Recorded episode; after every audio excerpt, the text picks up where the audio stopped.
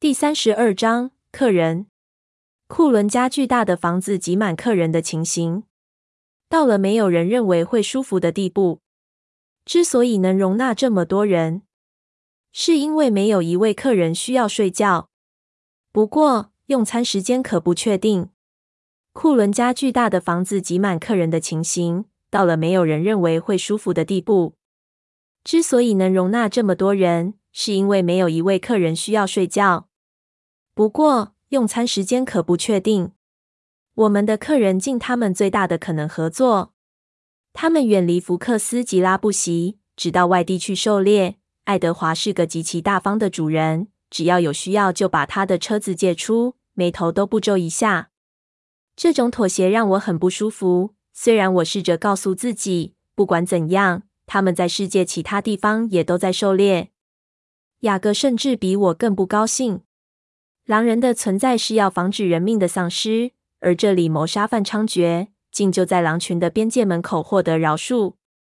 但在这类情况下，在瑞尼斯密有严重危险的情形下，他闭嘴不言，怒瞪着地板，而不是那些吸血鬼。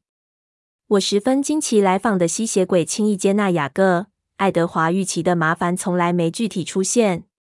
雅各对他们来说，似乎或多或少像视而不见，既不是个人。但也不是食物。他们对待他，就像那种不喜欢动物的人对待自己朋友的宠物一样。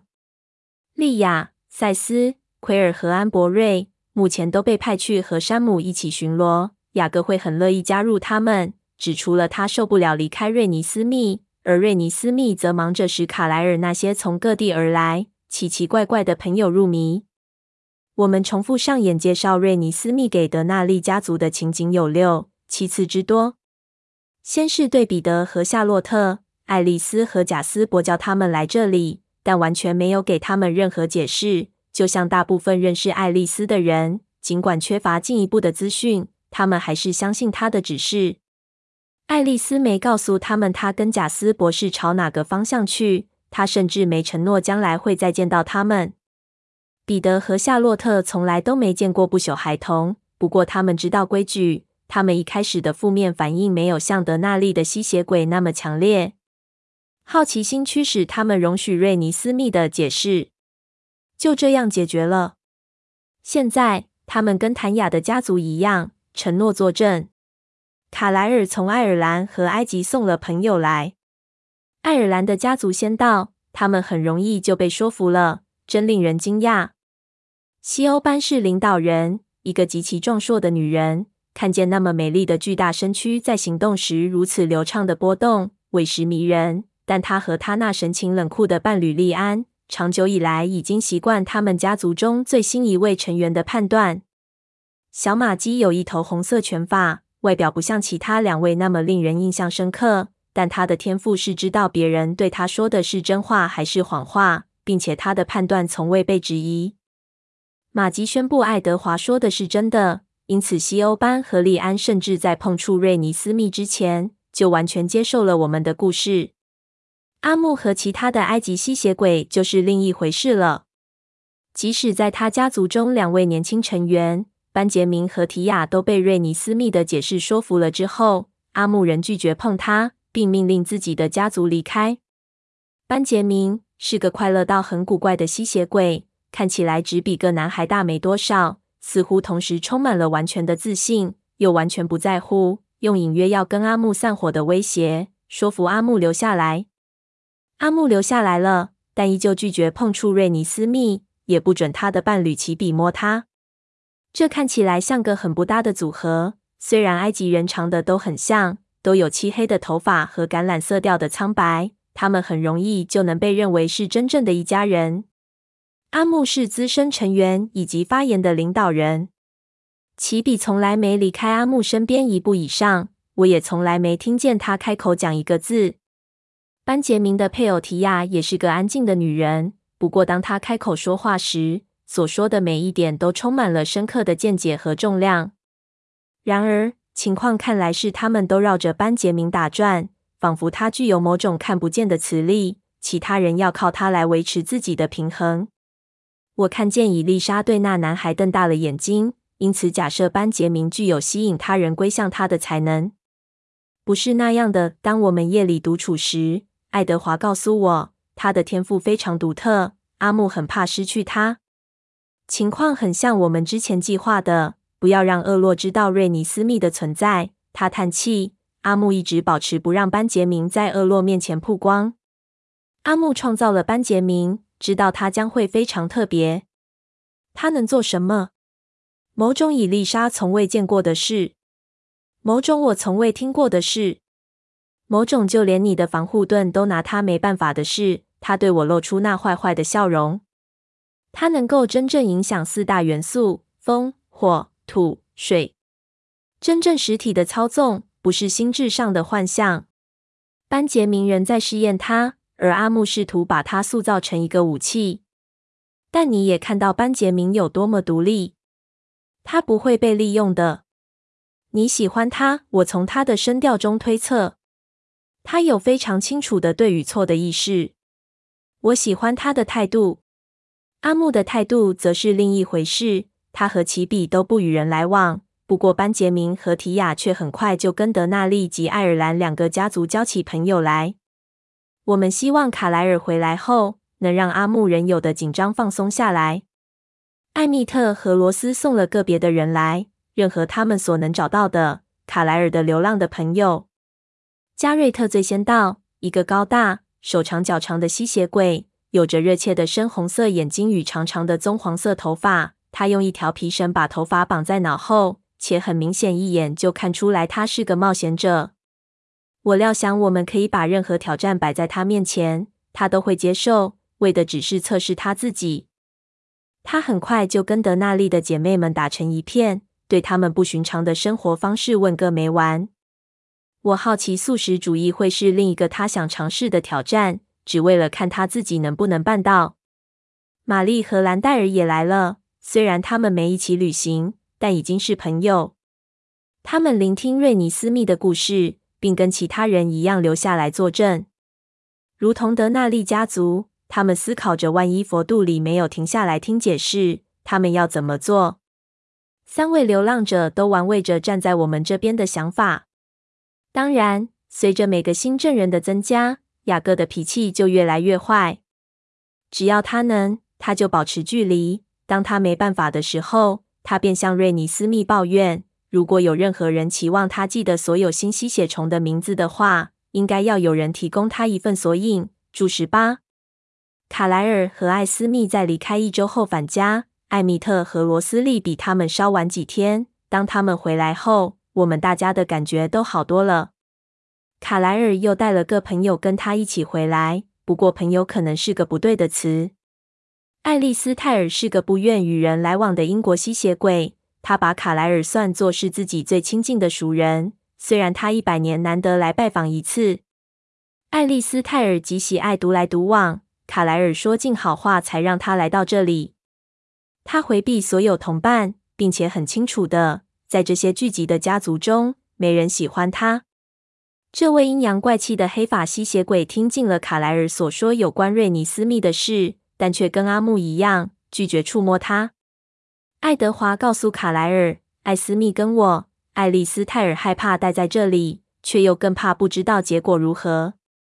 他对任何权威都充满深深的疑虑，因此很自然的也怀疑佛度里。而现在所发生的事，似乎更加确认了他的恐惧。当然，现在他们已经知道我在这里了。我们听见他在阁楼里对自己发牢骚。他喜欢独自生闷气的地点。到了这地步，不可能躲过厄洛不让他知道。要再逃个几百年，就是聚集在此所代表的含义。过去十年来，每个卡莱尔谈过话的人都会被他们列入黑名单。我真不敢相信，竟然让自己来趟这趟浑水。这真是个对待朋友的好办法啊！但如果他有关逃离佛度里的想法是对的，至少他比我们其余的人都更有希望。爱丽丝泰尔是个追踪者，虽然精准度和效率不及迪米崔。爱丽丝泰尔只会感觉到一股难以捉摸的拉力，拉着他朝所要找的东西去。不过，那股拉力足以告诉他奔跑的正确方向，跟迪米崔相反的方向。接着，另一对意料之外的朋友抵达了。意料之外，是因为无论是卡莱尔或罗斯利都无法联络到亚马逊的朋友。卡莱尔，当两名像猫般瘦长的女人到达时，当中较高的那位跟他打招呼。他们两个似乎都像被拉长了，长手臂、长腿、长手指、长辫子，还有长脸跟长鼻子。他们身上只穿着兽皮皮背心和紧身裤，两侧用皮绳绑起。让他们看起来充满野性的，不只是古怪的服饰而已，而是他们的一切，从他们焦躁的红眼睛到他们刹那间的如箭矢般的行动。我从未见过任何比他们更不文明的吸血鬼，但他们是爱丽丝送来的。说的婉转一点，这真是个有趣的消息。爱丽丝为什么在南美洲？只因为她看到没有人能联络上这两个亚马逊人吗？莎菲娜和辛娜，可是怎么不见卡奇瑞？卡莱尔问。我从没见你们三人分开过。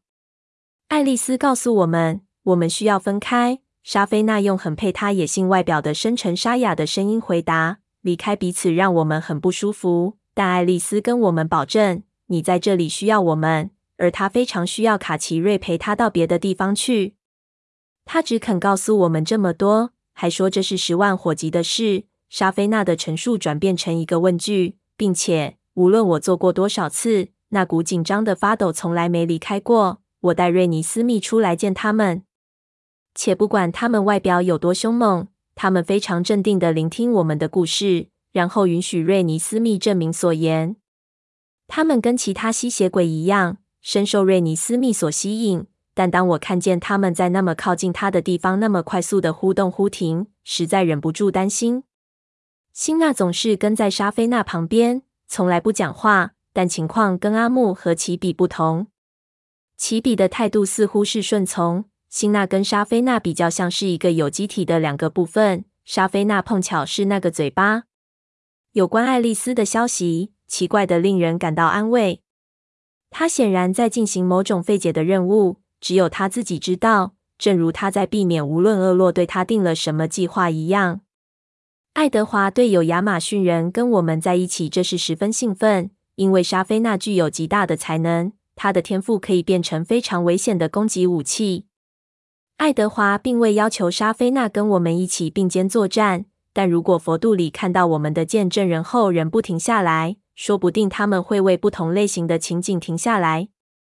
那是一种非常直接的幻象。当我跟过去一样，结果显示我什么都没看到之后，爱德华向我解释，我的免疫功能激起了莎菲娜的好奇心，让他感到有趣。他过去从未碰过这样的事。当爱德华向我描述我错过了什么时，他就在旁边绕来绕去。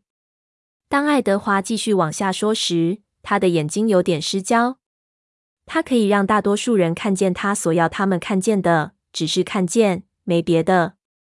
譬如，现在我是独自置身在雨林中，一切是那样清楚，我有可能真的相信，指除了我还能感觉到我抱着你的事实。莎菲娜的唇扭成她有力版本的微笑。片刻之后，爱德华的眼睛再次聚焦，他回她一个笑容。真精彩，他说。瑞尼斯密对我们的对话听得入迷。他毫不害怕的朝莎菲娜伸手。“我可以看吗？”他问。“你想要看什么呢？”莎菲娜问。“你先给爸爸看的。”莎菲娜点点头。我焦急地看着瑞尼斯密的双眼，茫然地瞪着前方。片刻之后，瑞尼斯密的脸上露出灿烂的笑容。“还要？”他命令道。之后要把瑞尼斯密跟莎菲娜及她那漂亮的图画分开，非常困难。我很担心，因为我十分确定莎菲娜能够创造出一点也不美丽的影像。但透过瑞尼斯密的思绪，我可以亲眼看见莎菲娜创造的影像，它们跟任何瑞尼斯密自己的记忆一样清晰，好像它们是真的一样。因此，我可以自己判断它们是否合宜。虽然我不想那么容易放开她，但我得承认，莎菲娜能一直逗着瑞尼斯密玩，真是件好事。我需要空出我的双手。我有好多东西要学，包括身体的和心理的。而时间是那么的短。首先，我试图学习打斗仪式，进行的并不顺利。爱德华大约两秒就把我制住，但他没有让我自己挣脱，这点我绝对办得到，而是跳起来从我身边走开。我立刻知道有什么不对劲，他人像个石头，目光越过我们练习的草坪，凝视着远处。对不起，贝拉，他说。不，我没事。我说，我们再来一次。我没办法。你没办法？什么意思？我们才刚开始耶。他没回答。喂，我知道对此我很不在行，但如果你不帮我，我没办法进步啊。他什么也没说。我开玩笑的一下跳到他身上，他一点也没防卫，结果我们两个全跌到地上。我把嘴唇贴上他咽喉时，他依旧动也不动。我赢了，我宣布。他眯起眼睛，但什么也没说。爱德华，哪里不对了？你为什么不肯教我？过了整整一分钟，他才再度开口说话。我只是无法忍受。艾蜜特跟罗斯利知道的跟我一样多，谭雅跟伊丽莎说不定知道的更多。找别人叫你吧，那真不公平。你明明就很厉害，你之前就帮贾斯伯，你跟他也跟其他人对打。为什么我不行？我做错了什么？他叹了口气，很恼火。他双眼的颜色极深，几乎没有一点金黄来使漆黑变明亮。以那种方式看你，把你当个靶子分析，看见所有我能杀了你的方法。他畏缩了一下，这对我太真实了。我们没有那么多时间，所以你的老师是谁，并不会有真正的差别。任何人都可以教你一些基础。我满脸不悦。他触摸我撅起来的下唇，微笑说：“再说，这也不必要。佛度里会停下来的，他们会被迫明白的。但如果他们没停，我需要学会打斗。去找另外一个老师。这不是我们在这主题上的最后一次对话，但我始终没能让他从他的决定上动摇分毫。”艾蜜特十二万分愿意帮忙，虽然他的教导在我感觉很像是报复，因我赢了那场比万利的竞赛。如果我还会淤青的话，我一定早已从头发紫到脚了。罗斯、谭雅和伊丽莎则非常有耐心，也很支持。他们的授课让我想起六月时贾斯伯教其他人打斗的指示，虽然那些记忆很模糊又不清楚。有些访客觉得我的教学充满娱乐性，有些甚至愿意提供帮助。流浪者加瑞特教了我几次，他真是个令人惊讶的好老师。基本上，他跟别人毫不费力的互动，以至于我很好奇他为什么从未找到一个家族。我甚至跟莎菲娜对打过一次，那次瑞尼斯密是在雅各的怀里观看。我学了几招技巧，但我再也没有向他讨教。事实是。虽然我很喜欢莎菲娜，也知道她绝不会真的伤害我，但这个充满野性的女人真是把我吓得半死。我从我的老师们学了许多东西，但我有一种感觉，就是我的知识还是非常的基础。我不知道当我抵挡亚历克和针的时候，我可以对抗几秒。我祈祷只要能久到有所帮助就好。一天当中，当我没跟瑞尼斯密在一起。也没学习打斗的时候，我就在后院跟凯特一起练习，试着把我脑中的内在防护盾往外推展，好保护另外的人。在这项训练上，爱德华十分鼓励我。我知道他希望我能找到一个能贡献一己之力的方法，让我因此感到满足，同时又让我不要暴露在火线上。这实在很难，因为完全不可捉摸，没有一个真正的东西让我使力。我只有激烈的欲望可以使用，想要能够保持爱德华、瑞尼斯密以及所有我的家人尽可能安全的跟我在一起。我一次又一次尝试把那模糊的防护盾推到我身外，却只有微弱、偶尔的成功。那感觉像是我拼命要把一条看不见的橡皮圈拉大，那条橡皮圈会在任何一刻从可触及的实体变成没有实体的青烟。只有爱德华愿意当我的实验老鼠，一次又一次接受凯特的电击，而我无能为力的拼命在脑中抓取。我们每次练习几小时，我觉得自己应该努力的满身大汗，但是我完美的身体当然不会用这种方式出卖我。我所有的疲惫都是心理上的。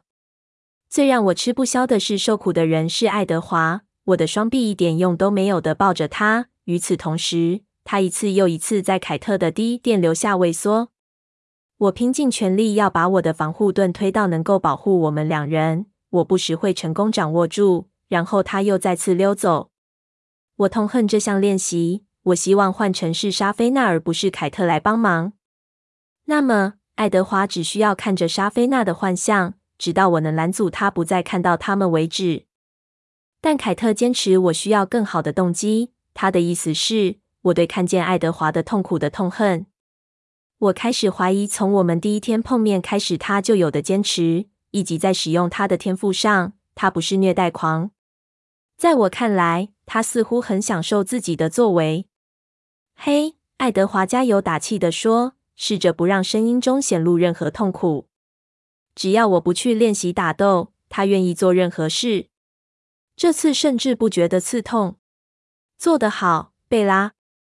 我深吸一口气，试着抓住我做对时的感觉。我测试一下有弹性的橡皮圈。当我再把它从我身上往外推时，挣扎着强迫它维持稳固。再来一次，凯特！我咬紧牙关说。凯特把手掌压上爱德华的肩膀，他松一口气，叹道：“这次什么也没有。”他扬起一边眉毛，说：“这次的电流可不低。”好极了！我喷着怒气说：“准备好！”他告诉我，再次对爱德华伸过手来。这次他一阵战栗，咬着牙，低低嘶吼一声。对不起，对不起，对不起！我念着，咬住唇。为什么我无法做对？你做的够惊人了，贝拉。爱德华说，拉过我，紧抱在他怀中。你这才练习了几天而已，却已经偶尔能投射成功。凯特，快告诉他他做得有多好。凯特撅着唇，我不知道。他显然有着极大的能力。而我们才刚刚开始接触他而已。他可以做得更好，这点我很确定。他只是缺乏诱因。我难以置信地瞪着他，我的嘴唇自动裂开，露出我的牙齿。他怎么能认为我缺乏动机？我可是眼睁睁的看着他在我面前电击爱德华啊！随着我练习，我听见周围观众的喃喃低语正在稳定增加。一开始只有伊丽莎、卡门和谭雅。接着是加瑞特晃荡过来，然后有班杰明和提亚、西欧班和玛姬。现在就连爱丽丝泰尔都从三楼的窗户往下瞄。那些旁观者都同意爱德华说的，他们认为我已经做得不错了。凯特，爱德华以警告的声音说，他显然想到某种新的主意，而且他已经采取行动。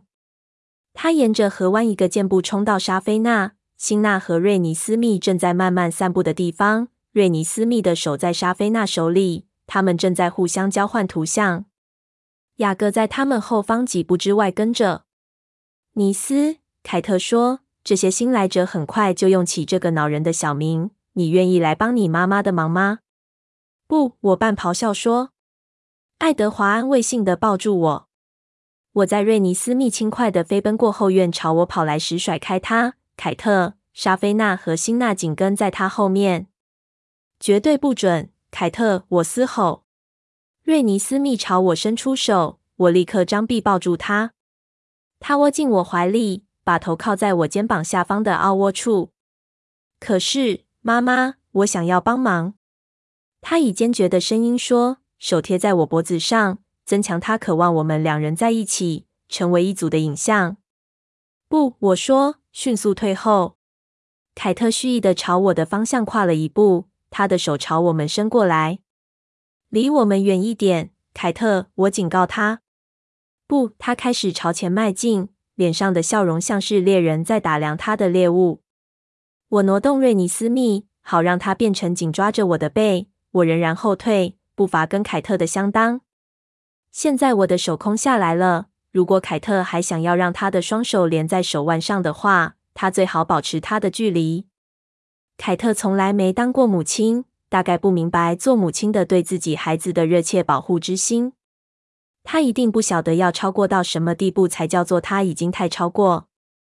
我愤怒到一个程度，我看见的东西像是染上一层奇怪的红色，我的舌头尝起来像是燃烧的金属。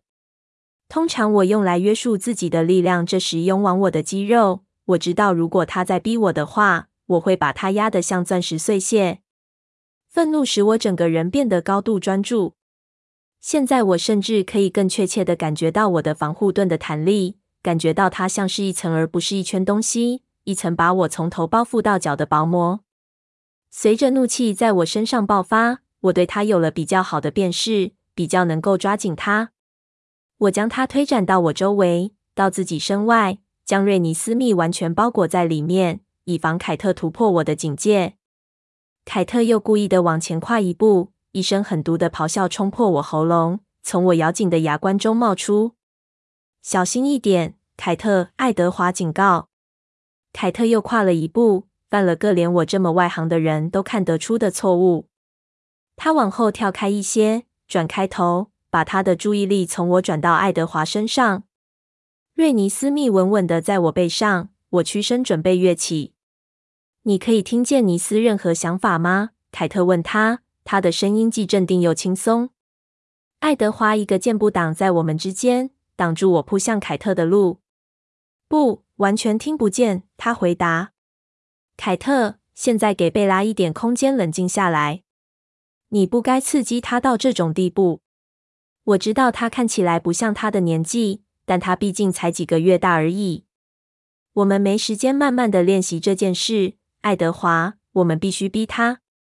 我们只剩几个礼拜的时间，而他具有这样的潜力。后退一下，凯特。凯特皱起眉头，但对爱德华的警告显然比对我的来得认真。瑞尼斯密的手贴在我脖子上，他记得凯特的攻击，向我显示没有造成任何伤害。爸爸过来插手了，这并没有安抚我。我见到的光谱依旧染着深红，但我已经比较控制住自己了。同时也明白凯特话中的智慧。愤怒帮助了我，在压力下我会学得比较快。那不表示我喜欢他。凯特，我怒吼，把手贴在爱德华背后的腰窝上。我仍能感觉到我的防护盾像个强壮、充满弹性的薄片包裹着瑞尼斯密跟我。我将他更往外推，强迫他裹住爱德华。这伸展的织物并未显示有瑕疵的迹象。一丝裂缝也无。我因费力而喘息。我开口说话时，听起来像喘不过气，而不是生气。再来一次，我对凯特说：“只有爱德华。”他翻了翻白眼，但轻快的略近，将手掌按在爱德华肩上。什么也没有，爱德华说。我听见他声音中的微笑。现在呢？凯特问。仍然没感觉。现在呢？这次，他声音中有股绷紧的感觉。什么也没有。凯特哼了哼，然后退开。你可以看见这个吗？莎菲娜用她那低沉、狂野的声音问，专注的凝视着我们三人。他的英文有着奇怪的腔调，用字遣词也很出人意料之外。我没看见不该看的东西，爱德华说。你呢，瑞尼斯密？莎菲娜问。瑞尼斯密对莎菲娜笑笑，摇了摇头。我的怒气几乎全都平息了，而且我紧咬着牙。随着将弹性的防护盾越往外推，喘得越厉害，感觉像是我拿着它，它变得更重更长。它往回拉，朝内拖。大家别惊慌，莎菲娜警告着观看我的一小群人。我要看看它能够伸展到多远。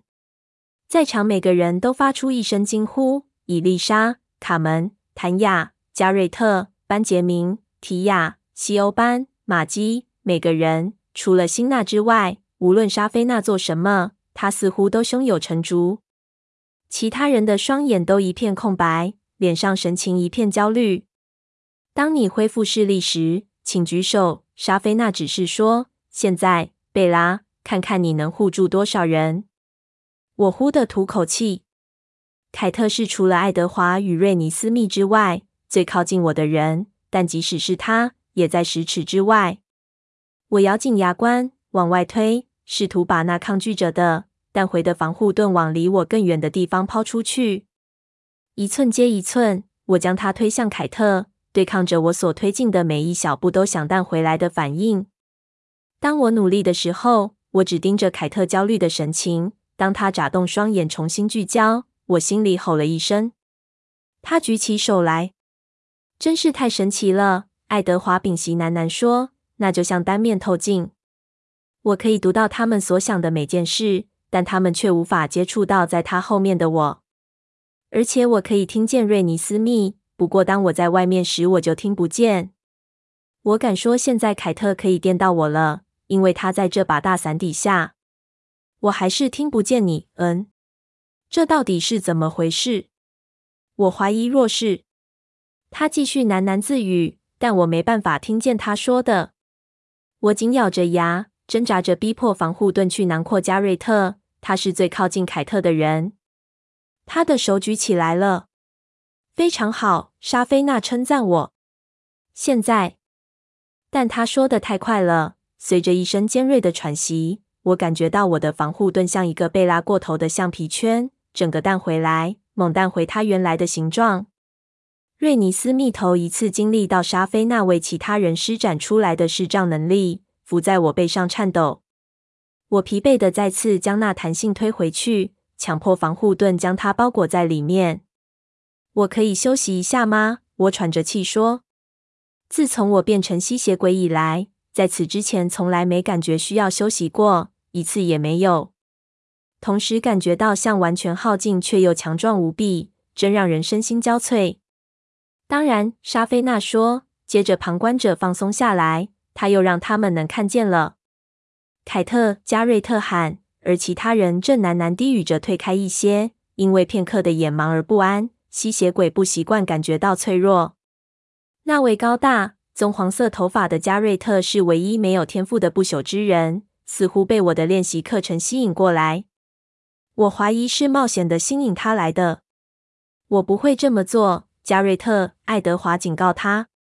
加瑞特不理会警告，继续朝凯特走来。他的嘴因沉思而撅着。他们说你可以把个吸血鬼摆平在地上。是啊，他同意说，带着淘气的笑，对他开玩笑的摆弄自己的手指。好奇吗？加瑞特耸耸肩，说：“我从来没见过这种事，看来似乎有点夸大其词的样子。”也许，凯特说，脸上神情突然严肃起来。也许这只对比较弱或年纪小的人有效，我不确定。不过你看起来很强壮，也许你可以抵挡得住我的天赋。他对他伸出手，掌心向上，一个清楚的邀请。他的嘴唇扭着，我相当确定他严肃的表情是故意要刺激他。加瑞特对挑战露出笑容，非常有自信的。他伸出食指接触他的手掌，接着随着一声大声惊呼，他的膝盖弯曲，整个人仰天摔倒在地。他的头撞到一块花岗岩，石头发出尖锐的碎裂声。看见这景象真令人吃惊。我的本能反应抗拒着见到不朽之人竟会如此不堪一击，这实在错的离谱。我跟你说了吧，爱德华咕哝着说。加瑞特的眼皮颤动了几秒钟，然后他双眼大睁。他往上瞪着笑得有点不自然的凯特，脸上浮现奇妙的微笑。“哇！”他说，“你很享受吗？”他怀疑的问。“我可没发疯。”他笑道，边摇头边慢慢爬起来。“但这确实是了不起的事。我是这么听说的。”爱德华翻翻白眼。就在此时。前院传来低低的骚动声，我听见卡莱尔惊讶的声音模糊不清地说着什么。“是爱丽丝请你们来的吗？”他问某人，他的声音不太确定，有一点点不高兴。另一个意料之外的客人，爱德华一个箭步冲进屋去，大部分的人都跟随他赶过去。我比较慢，跟在后面。瑞尼斯密仍然趴在我背上。我会给卡莱尔一点时间。让他先跟新来的客人寒暄几句，让他或他或他们预备好将要面对的是什么。在我谨慎地绕过屋子，从厨房门走进去的过程中，我把瑞尼斯密拉过来抱在怀里，聆听着我看不见的事情。没有人请我们来。一个低沉沙沙的声音回答卡莱尔的问题。我立刻想起了厄洛和凯撒那古老的声音。我将在厨房里。我知道前厅里挤满了人，几乎每个人都进去看新来的客人，但几乎没有任何杂声，只有浅浅的呼吸，如此而已。卡莱尔回答时，他的声音十分小心。那么，这会儿是什么风把你们吹来的呢？话传得很快，一个不同的声音回答，跟第一个声音一样轻软。我们听到一些传言，说佛度里打算来对付你。还有一些窃窃私语说你不是孤军奋战。显然，窃窃私语是真的。这可真是令人钦佩的剧集啊！我们并不是要挑战佛度里，卡莱尔以紧张的声调回答。这当中只是有个误会，如此而已。一个非常严重的误会，这是肯定的。但我们希望能澄清这误会。你们所见的这些是见证人。我们只是需要佛度里听一听。我们不是，我们不在乎他们说你们做了什么。第一个声音打断说：“我们也不在乎你们是不是破坏法规，无论是如何的异乎寻常。”第二个补充说：“我们已经等了一千五百年，要看到那群意大利人渣受到挑战。”第一个说：“如果有任何令他们垮台的机会，我们一定要在场亲眼目睹。”或甚至是帮忙击退他们。第二个加上一句：“他们以一种流畅的帮腔方式说话，他们的声音是如此相似。若是耳朵稍微不灵敏的人，大概会假设从头到尾都只有一个人在说话。如果我们认为你有机会赢的话，贝拉，爱德华用冷硬的声音叫我，请带瑞尼斯密到这里来。也许我们该试试我们的罗马尼亚客人说的话。”如果这些罗马尼亚人会因为瑞尼斯密而烦乱的话，知道前厅大概会有一半吸血鬼会为他出面保护他，对我心里委实有帮助。我不喜欢他们的声音听起来的样子，或者他们话中黑暗的胁迫意味。随着我走进大厅，我看见在评估状况的不止我一人，大部分动也不动的吸血鬼都以怀着敌意的目光怒视来着，而少数卡门、谭雅。莎菲娜和辛娜更是暗暗的挪动自己的位置，在新来者和瑞尼斯密之间摆好防卫的姿势。站在门口的两个吸血鬼都很瘦小，一个深色头发，另一个的苍白金发已经到了看起来像苍灰色的地步。他们跟佛度里一样，皮肤看起来像是粉状的，虽然我认为他看起来没那么显眼。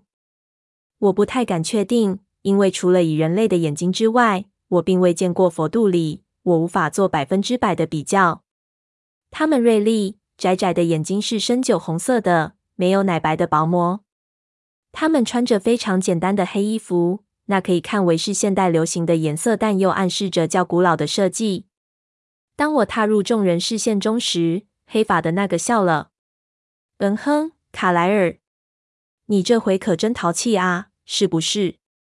他不是你所想的。斯提凡，我们不管是哪样都不在乎。金发的那个回答，正如我们先前所说的。那么欢迎你们来观察，弗拉德。但挑战佛度里绝对不是我们的计划，正如我们之前所说的。那么我们可以热切祈祷。斯提凡说了上半句，并希望我们能有好运气。弗拉德讲完下半句。最后，我们聚集到了十七名见证人。有爱尔兰来的西欧班、利安和玛姬，埃及来的阿木、奇比、班杰明和提亚，亚马逊来的莎菲娜和辛娜，罗马尼亚来的弗拉德和斯提凡，还有流浪者夏洛特和彼得、加瑞特、爱丽丝泰尔、玛丽和兰戴尔，再加上我们家族的十一个人。谭亚、凯特、伊丽莎和卡门坚持要被算为我们家人的一分子。除了佛度里之外。这大概是不朽一类的历史上最大一次成熟的吸血鬼的友善聚集了。我们都开始怀有一点希望。连我都没办法不这么想。瑞尼斯密在这么短的时间内赢得这么多人的心，佛度里只要用短短几秒钟来听一下。最后仅存的两个罗马尼亚人，只专注在他们对一千五百年前推翻他们帝国者的苦毒怨恨上，对其余一切都以平常心看待。他们不肯接触瑞尼斯密，但也不厌恶他。他们对我们与狼人的结盟似乎有种令人难以理解的高兴。他们观看我跟莎菲娜及凯特练习我的防护盾，观看爱德华回答没问出来的问题，观看班杰明将河里的水拉起来成为喷泉，或只用他的意念就使静止的空气形成强烈的阵风。他们的双眼里焕发出热烈的希望，就是佛度里这下可真正遇到对手了。我们所希望的事并不相同，但我们全都怀着希望。注十八，请见书末附录。